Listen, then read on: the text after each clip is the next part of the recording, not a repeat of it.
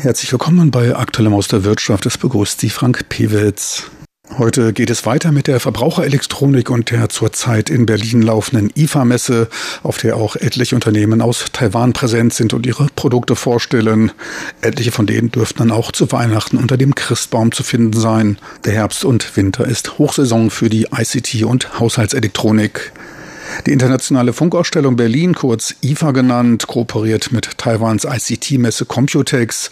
Beide weisen Überlappungen, aber oft auch Ergänzungen auf, sind also auch komplementär und fallen zeitlich drei Monate auseinander.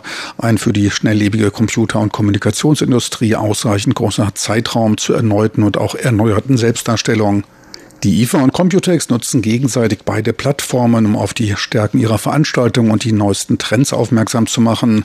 Regelmäßig vertreten ist dabei beim Medienempfang in Taiwan auch die Gesellschaft für Konsumforschung EGFK.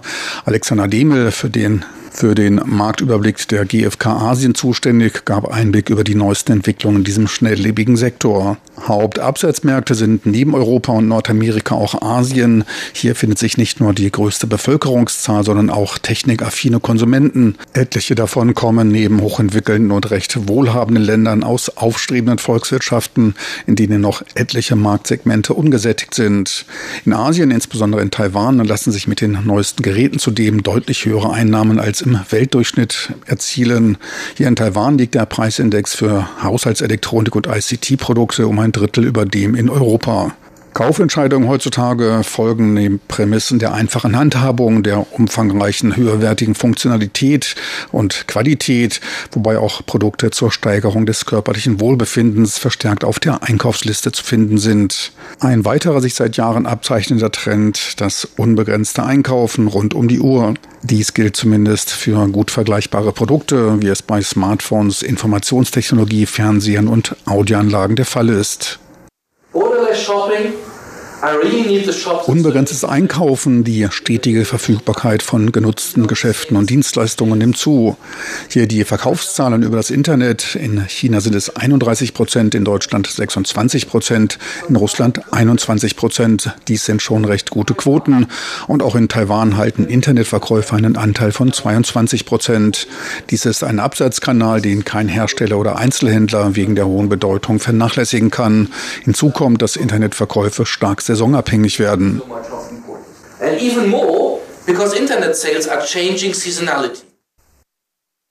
Damit spielt er auf den Black Friday an, der in den letzten fünf Jahren den bis dahin dominierenden Weihnachtsverkauf als umsatzstärkster Zeitpunkt ablöste und den Hauptumsatz nun im November stattfinden lässt. Weltweit gaben 88 Prozent der Befragten an, sich von solchen Sonderangebotsveranstaltungen zum Kauf angeregt zu fühlen. 38 Prozent gaben weltweit an, dass der Internethandel beim Kauf von ITC-Produkten, TV- und Audioanlagen für sie eine große Rolle spiele.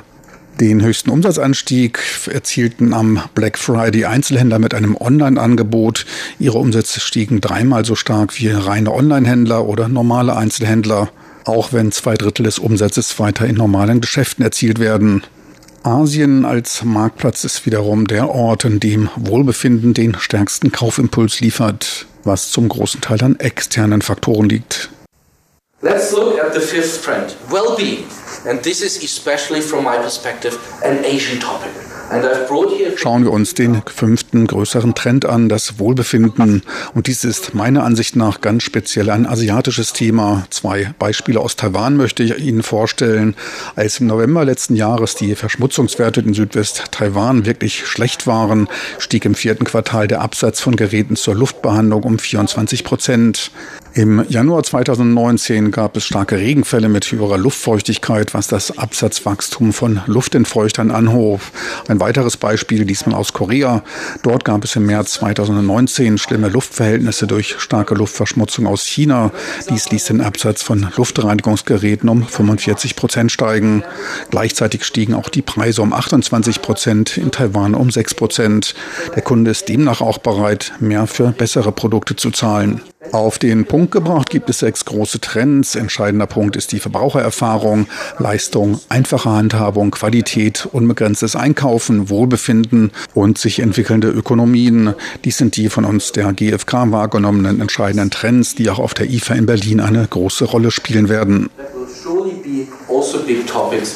also in Berlin. Doch wann ist der Kunde bereit, für weitere technologische neue Einfälle zu bezahlen und ein neues Gerät zu kaufen? Dazu Dirk Koslowski, IFA-Direktor für Auslandsveranstaltungen auf Rückfrage. Will give you one example because you mentioned uh, smart home. Einige Beispiele aus dem Bereich Smart Home oder auch Haushaltsgeräten. Ich weiß jetzt nicht, ob taiwanische Leute Wert darauf legen würden, dass sie, wenn sie vor dem Kühlschrank stehen und nicht sicher sind, ob genügend Bier da ist, von diesem dann darauf aufmerksam gemacht werden, dass welches eingekauft werden muss. Da bin ich überfragt. Theoretisch könnte dies eine intelligente Option sein.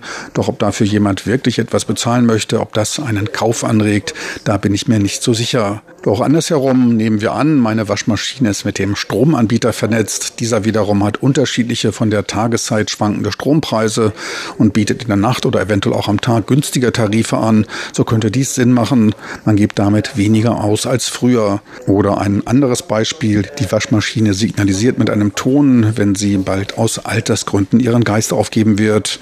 Wenn man dieses verbinden könnte und sicher sein kann, dass sie noch ein paar Wochen funktioniert, das könnte dann eine kluge Funktion entsprechend eines intelligenten Produktes darstellen. Nochmals zum globalen Markt. Die Hauptantriebskräfte der Nachfrage kommen dabei aus den sich entwickelnden Volkswirtschaften. China hält bereits einen Weltmarktanteil von 30 Prozent für technische Verbraucherprodukte. Sechs Prozent entfallen auf Brasilien und beide zusammen sind schon ein bedeutender Faktor auf dem globalen Markt. In den letzten beiden Jahren entwickeln sich diese beiden Länder allerdings von Boomländern mit einem Absatzanstieg von 5 bzw. 15 Prozent zu Ländern mit negativen Quoten von minus 15 und minus 5 Prozent. Beide also mit Bandbreitenschwankungen von 20 Prozent. Zwar verschlechterte sich der Absatz auch im Rest der Welt, die Differenzen waren allerdings nur ein Drittel so stark. Insgesamt entwickelt sich China mehr und mehr zu einem Global Player, insbesondere bei Smartphones. 40 Prozent ihrer Produktion werden exportiert. Gleichzeitig erhöhte China durch Unternehmensübernahmen seinen Marktanteil als Verkäufer von technischen Haushaltsprodukten in Europa. Ein weiter wichtiger Bereich auf fast jeder Technologiemesse ist die künstliche Intelligenz, Artificial Intelligence, AI, so auch auf der Computex und der IFA. Große Erwartungen setzt man dabei in die Verknüpfung mit der fünften Generation der Mobilkommunikation mit 5G. Dazu Annie Hü, leitende Managerin bei der Innovationsschmiede ITRI, dem Institut für angewandte Industrieforschung. In diesem Jahr ist 5G stärker als zuvor ein großes Thema im Bereich Automotive und Elektronik. Zuvor hatten wir 3G und 4G, doch diese waren nicht ausreichend schnell und wiesen lange Verzögerungen auf und konnten auch keine großen Datenmengen zusammentragen.